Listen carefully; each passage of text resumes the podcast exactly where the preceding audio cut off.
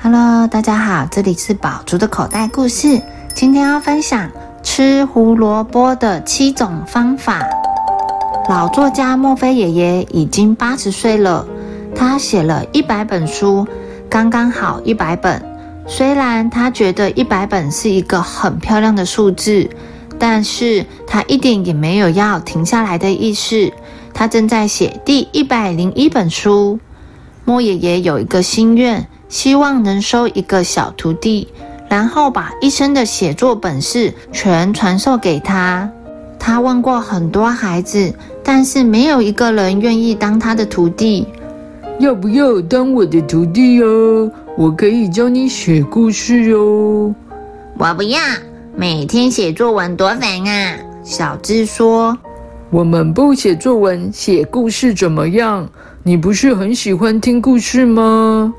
莫爷爷不放弃的问。我喜欢听，不喜欢写啦。小智边说边跑开。我不要当你的小徒弟啦。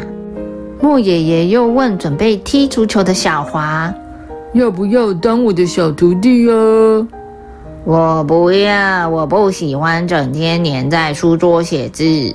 小华说：“我喜欢踢足球。”当我的小徒弟好不好？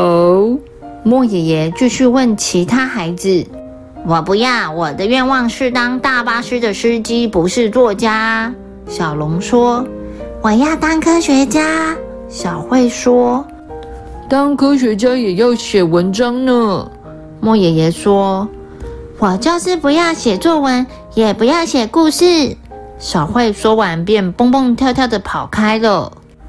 莫爷爷觉得很沮丧，竟然没有一个人想当他的徒弟。故事这么好玩，为什么没有人想写故事呢？莫爷爷走到公园，坐在椅子上看着蓝天，虽然有一点失望，但他还是相信世界那么大，一定会有一个孩子想当他的小徒弟的。这个时候，莫爷爷感觉背后有人在拉他的衣服。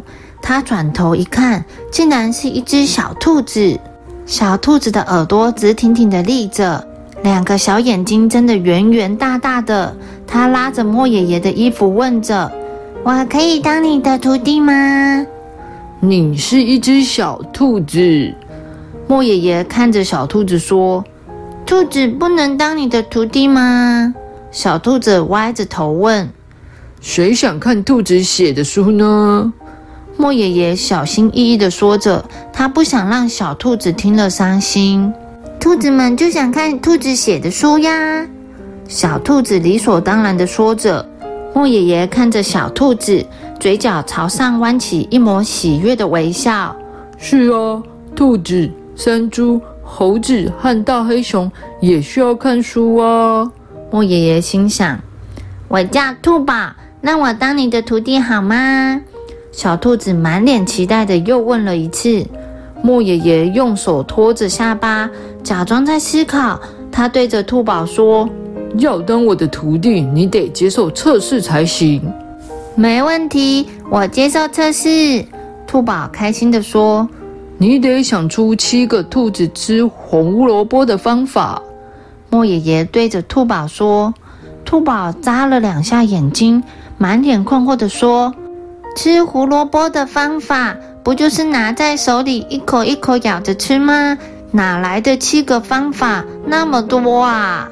莫爷爷转过身去，一边摇头一边说着：“我就说嘛，一只小兔子怎能当作家的徒弟呢？你回家去吧。”兔宝这下急了，他蹦跳到莫爷爷的面前说：“后天，后天早上我一定会想到七个吃胡萝卜的方法。”莫爷爷弯下腰，轻轻握了兔宝的手，说：“那么我们就后天见喽。”兔宝回到家，拿出一根胡萝卜，翻来翻去，看来看去，摸来摸去，抛得高高的，又赶紧接住，还可以怎么吃呢？兔宝想了好久，终于想出吃胡萝卜的七种方法：一、直接拿着吃；二、挂在天花板上垂降下来。跳起来吃，顺便做运动。三边吃边帮胡萝卜做造型，啃出另一只小兔子，带它去散步；啃成一艘小船，给潘木西去流浪。四和朋友一起吃。五躺在胡萝卜铺成的床上睡梦中吃。六串成项链挂在脖子上，想吃就吃。七走到菜园挖一个地洞，然后钻进地洞里从根部吃。莫爷爷看完兔宝的作业，觉得兔宝实在太可爱了，但是他还不打算让兔宝知道自己有多棒。你通过了第一个测试，接下来还有两个测试。莫爷爷说：“还有两个测试啊！”兔宝不明白为什么要那么多的测试。当然喽，当作家的徒弟可不是一件简单的事呢。莫爷爷装作刁难的样子说：“你到底要不要接受测试啊？”“要要要，当然要，请说，请说。”兔宝竖起耳朵，睁着大眼睛等莫爷爷出题。现在，请你告诉我，你是怎么从家里走到公园的？莫爷爷问。我就走出山洞，穿过公园，看见一只鸭子在湖里游泳，看见你一直问小朋友要不要当你的徒弟，你都没有问我要不要当你的徒弟，就这样。兔宝说。哦，要当作家的徒弟，这样说太简单了。我要听详细一点的经过。天气呢？有没有风啊？你的小脑袋什么都没有想吗？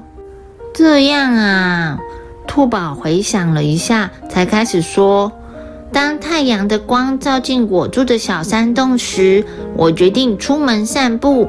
也许今天会遇到有趣的事。我走过家门前的草地，再通过一段森林小径，就来到了公园了。穿越公园的时候，我看见了一只鸭子在湖里游泳。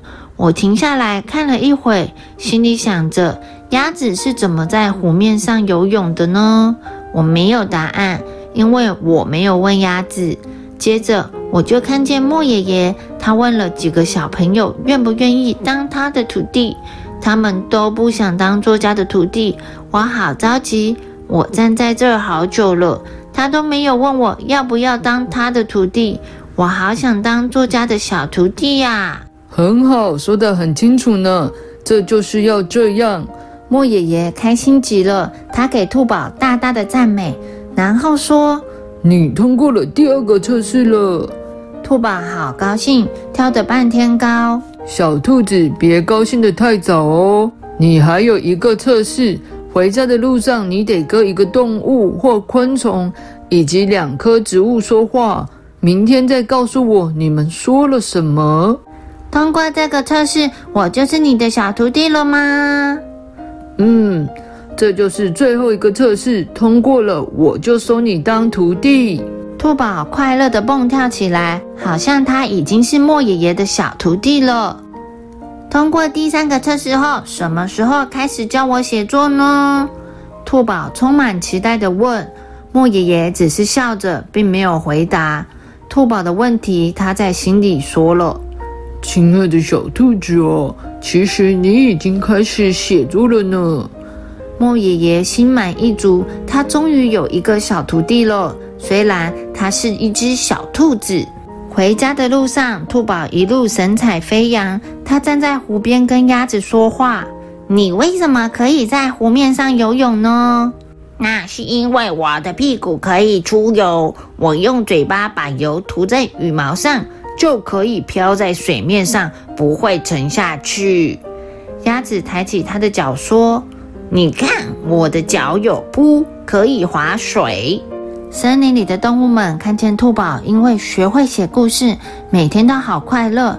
趁着莫爷爷在公园散步时候，小黑熊、长颈鹿、狮子、河马、小猴子和松鼠都来到莫爷爷的面前，问：“我们也想要当你的徒弟，可以吗？”